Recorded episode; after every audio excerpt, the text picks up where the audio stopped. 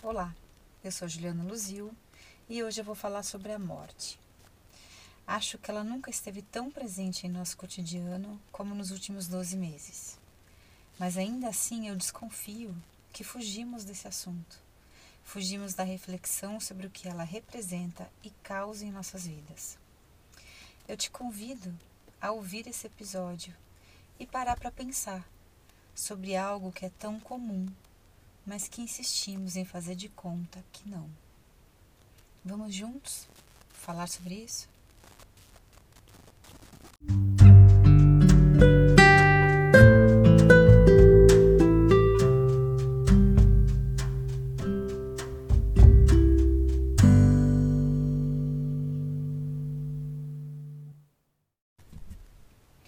Já publiquei um episódio chamado Morrer em que levantei questões sobre as muitas mortes simbólicas que temos nas várias fases da vida. Mas aqui, hoje, eu quero refletir sobre essa morte que nos leva literalmente embora. Essa morte que nos priva da presença física de quem amamos e que pontua a finitude do nosso corpo físico e que, portanto, dói, dói muito. A primeira questão é: por que não falamos sobre a morte? Por que esse assunto nos incomoda a ponto de preferirmos fingir que nunca passaremos por isso? Eu nunca me esqueço que no início da faculdade, uns bons anos atrás, eu precisei fazer um trabalho sobre a morte. E uma das autoras que eu li foi a Maria Júlia Kovacs, que trazia relatos de pacientes terminais sobre a experiência da morte. E eu me lembro de ter ficado surpresa ao ler, ao saber que um dos maiores, se não o maior sofrimento da maioria deles, era a dor que eles acreditavam causar nos familiares em consequência do seu diagnóstico de fim de vida e do luto pelos quais esses familiares passariam. Esse sofrer por causar o sofrimento no outro, era um gerador de um silêncio e de um abismo entre os envolvidos, os familiares, os amigos. E eu me lembro que eu fiquei muito surpresa, porque assim, eu, eu, eu me lembro nitidamente de me perguntar assim: ah, a pessoa está morrendo e ela ainda está preocupada com o sofrimento que ela vai gerar no outro, porque ela vai morrer. E, e isso impede com que o diálogo aconteça. Enfim, passaram-se os anos.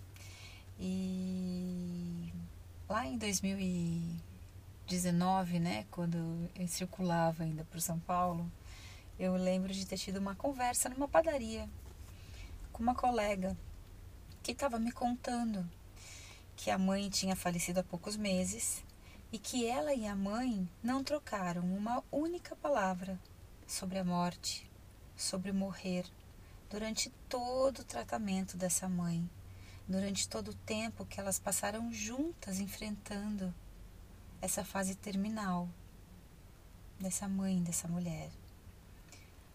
Por quê? Por que não falamos sobre essa experiência? Será por medo? Apego? Incapacidade de lidar com a impermanência nossa e dos outros? Será que ver o outro morrer nos remete à nossa finitude, à nossa humanidade frágil? Podem ser tantos os sentimentos que impedem aqueles que ficarão de abrir um espaço de fala e de escuta para aquele que está vivenciando a partida. E isso é muito sério. Isso é algo que precisamos repensar. É preciso falar sobre a morte e sobre o luto, que começamos a viver antes mesmo que ela chegue. É preciso escutar o que o outro tem a dizer sobre a morte. A morte é uma condição básica do ser humano. Então nós até podemos nos enganar, tentando deixá-la num quarto escuro. Mas a qualquer hora e sem aviso, ela nos toma invade nossos dias e ainda assim nós tentamos empurrá-la novamente para aquele quarto escuro. Assim sendo, pergunte-se, e de preferência em voz alta, para se escutar: o que a morte significa? O que morrer significa? Por que fazer desse assunto um tabu? Propõe esse assunto numa roda de amigos, durante um encontro corriqueiro. Levante questões sobre esse tema com a sua família. Tantas são as oportunidades para se falar sobre isso. Porque ela acontece nas novelas. Ela está citada nas músicas, nos filmes, nos livros. Nós passamos pelas mortes dos nossos familiares, dos nossos entes queridos, mas também por mortes de conhecidos, de amigos de amigos, enfim. Me parece muito mais difícil não falar sobre algo que está posto em nossa rotina. Me parece estranho nos fazermos de mortos diante da morte, para não vê-la, para não lidar com ela. E essa estranheza me leva a uma segunda questão. Ao nos encontrarmos com a possibilidade real da morte, seja nossa ou a de outrem, o que sentimos? Esse sentir é tão amedrontador que nos rouba as palavras a ponto de nos calar e nos jogar num abismo solitário? Busque em sua memória como foram seus encontros com a morte e permita-se sentir as sensações advindas dessas lembranças. Se abra para um reencontro e se surpreenda com a força que a vida ganha diante da morte. Parece curioso isso, mas diante da morte a vida pulsa. Diante da morte a urgência de viver. Eu já tive alguns encontros com a morte. No primeiro, eu era uma criança, pequenininha. Eu fui levada a um velório e naquela época eles aconteciam nas casas das famílias, em suas salas. E sem entender muito o que se passava ali, eu fiquei brincando com outras crianças que estavam ali também. Até que um tio me pegou no colo e me levou até o caixão para eu ver a morta. E ela estava lá, deitada, imóvel, com os olhos abertos. Estranho, foi muito estranho ver uma pessoa morta de olhos abertos. Eu nunca me esqueci daquela cena. Como é possível morrer e estar viva? Afinal, para mim, criança, estar de olhos abertos era estar viva. Claro que eu nunca mais quis entrar naquela sala. Eu sentia medo e desconfiança daquela casa e daquela coisa que era estar morta de olho aberto. Mas alguns anos se passaram e ir a velórios, aqui já não mais nas casas das pessoas, foi algo que se repetiu algumas vezes na minha vida. Não por morte de familiares ou conhecidos, pelo contrário. A minha avó materna, ela gostava de ir a velórios pois eles tinham sanfoneiros, tinham um cafezinho, uma bolachinha. E isso era um passeio no interior. Eu sou de Ribeirão Preto. E como eu ficava com ela, então às vezes nós saíamos para passear e parávamos lá na Avenida da Saudade, em algum velório. Mas essas idas a esses velórios foi tirando o peso daqueles olhos abertos. o medo e a estranheza foram dando lugar para conversas. Porque eu ia conversando com a minha avó sobre aquilo. Sobre quem era aquela pessoa. E isso vai, essa conversa, esse diálogo inocente, bobo, é, foi de fato me fazendo apagar um pouco aquela imagem daquele olho aberto naquele, naquele caixão. Mas enfim, o tempo passou e aí na adolescência veio o primeiro grande luto que eu de fato vivi na vida. A adolescência é um tempo em que a vida pulsa. Os sonhos, as rebeldias são vividos intensamente, né? É uma fase que vivemos o presente com toda a força que ele pode ter. Então nós ríamos e chorávamos como se fosse a última e a única vez. Era um momento de viver em turma e os amigos eram inseparáveis. Até que a morte bateu na nossa porta e levou um de nós aos 16 anos. Assim, sem avisar, numa madrugada, voltando de uma balada. Nós nunca mais fomos os mesmos. Abruptamente me foi arrancada a ingenuidade de uma juventude eterna. Como assim morrer tão jovem? Como assim morrer do nada, sem estar doente? Como assim, aos 16 anos, ver um amigo também de 16 anos num caixão e enterrá-lo? Eu tive um ataque de riso no meio do velório. Eu simplesmente ria e eu não conseguia parar. Eu ria de desespero, de dor. Eu ria por não saber o que fazer ali. Esse riso denunciava uma loucura. A loucura que é uma pessoa de deixar de existir ainda existindo na minha história e na minha memória. Esse foi meu primeiro luto. A primeira vez que a morte vem e de fato me arrebata. E eu me lembro de como foram os dias seguintes ao enterro desse amigo, como foram os reencontros da turma, cheios de estranheza, tristezas, silêncios.